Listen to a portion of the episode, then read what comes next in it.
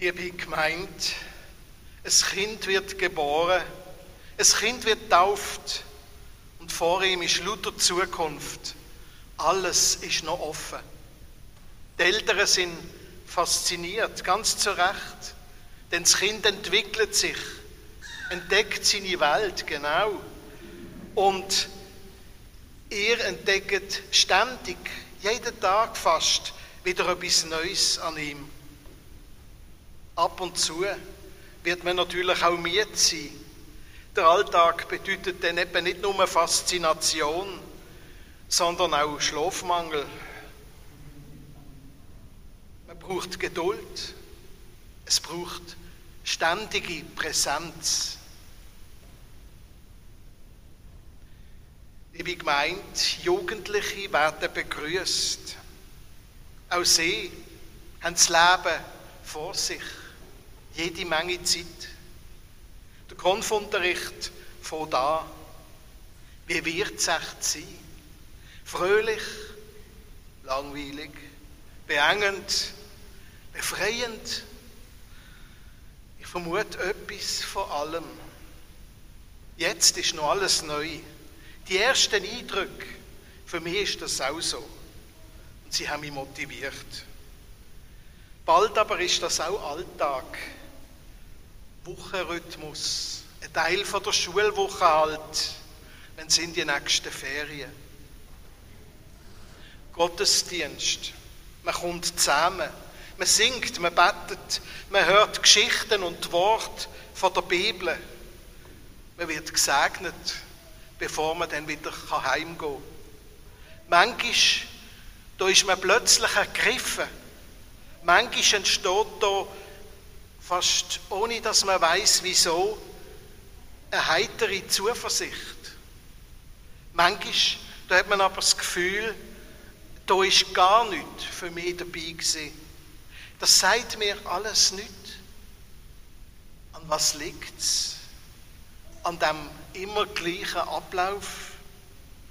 Vielleicht am Pfarrer vorne, an einem vorbeiredet oder über einen drüber? Oder liegt es an einem selber? Beschäftigt einen etwas, wo einen für alles andere unzugänglich macht.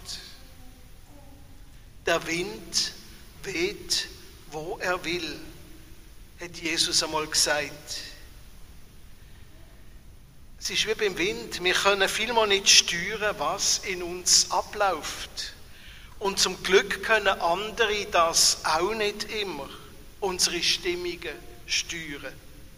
Manche können zwar ziemlich geschickt eine bestimmte Atmosphäre erzeugen, vielleicht mit vielen dramatisch geredeten Worten überzeugend wirken.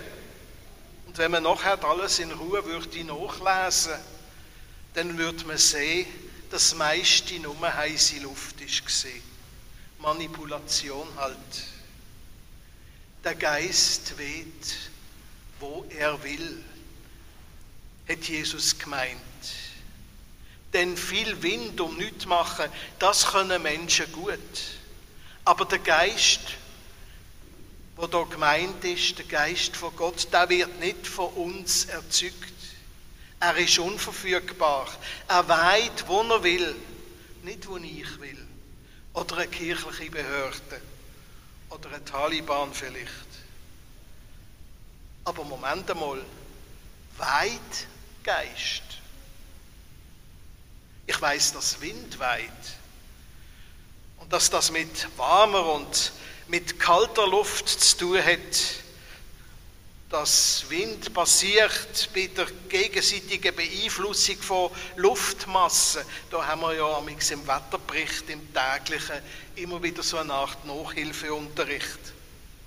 Aber weit Geist. Weit der Geist von Gott.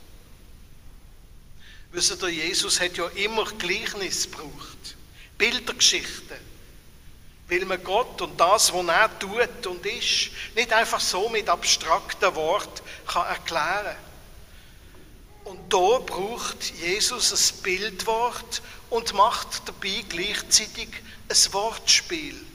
Das Wort Geist bedeutet nämlich im Hebräischen, in der jüdischen Spruch Ruach.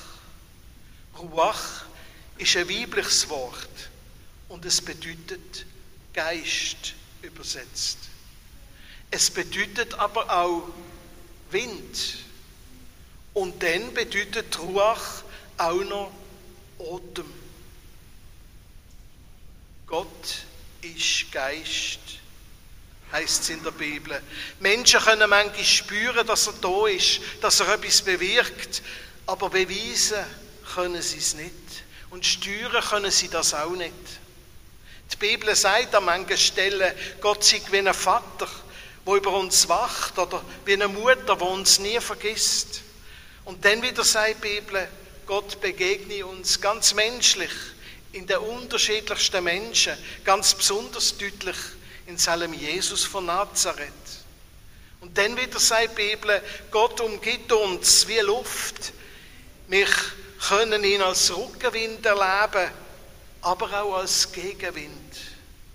Und dann wieder sagt die Bibel, Gott ist wieder Atem in uns. Also nicht nur mit Luft um uns, sondern auch die Luft in uns drin. Er wirkt in uns und durch uns.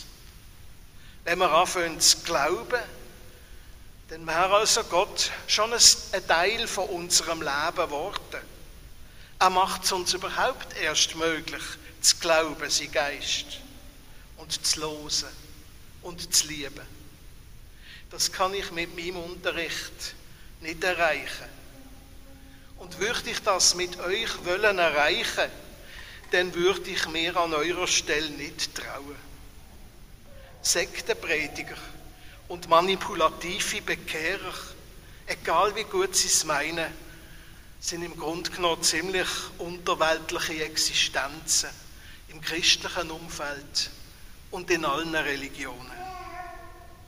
Die Bibel kennt so viele Vorstellungen von Gott, weil sie uns klar machen will, dass Gott nicht zu fassen ist, dass er uns sucht, mehr als wir ihn selber, dass er uns auch manchmal heimsucht, ganz überraschend, und dass der Geist, wo Gott heißt, so mächtig ist, dass kein Geisterbeschwörer ihn kann beeinflussen kann. Aber dass er manchmal aufs gestammelte Gebet von einem verzweifelten Mädchen oder auf eine echte Tränen im Auge von einem ohnmächtigen Mann kann hören. Das ist ein bisschen paradox. Aber darum ist die Sache mit Gott auch so spannend. Es gibt immer Neues zu entdecken. Der Geist weht, wo er will. Uns bleiben Bilder dafür. Weit wie das Meer ist Gottes große Liebe, so heißt es in einem Lied voller Bilder. Das werden wir später noch singen. Ewiges Daheim ist Gott dort und Raum für unsere Träume. Und dann wird der Richter, der freispricht. Und dann wieder Wind und Weite. Und dann wieder wie fruchtbare Erde, wo drauf Bäume und Blumen Halt finden. Und stellt euch vor, hinter jedem von diesen Bildern in diesem Lied steckt eine Geschichte. Und meistens noch mehr als eine. Und in jedem einzelnen von diesen Bildern in seinem Lied oder auch diesen Bildern in der Bibel geht es darum, dass Menschen durch Gott nicht eingegangt werden, sondern befreit. Für die Freiheit hat Christus euch frei gemacht, schrieb der Apostel Paulus im Galaterbrief. Wo Menschen Gottes Geist und andere Menschen wollen dirigieren außer natürlich in einem Chor oder in einem Orchester, dann wird es bald einmal eng. Und wo es eng wird, in einer religiösen Gemeinschaft, da geht es nie um Gott, sondern eigentlich bei allem guten Willen immer um Macht und um Rechthaberei. Der Geist weht wo er will. Uns bleiben Bilder. Der Geist weht, wo er will. Uns bleibt Zuversicht, dass er wirkt. In unserem Leben, in unserer Zeit. Und sonst, sonst sind wir Christen eigentlich ziemlich normale Menschen. Gott sei Dank. Amen.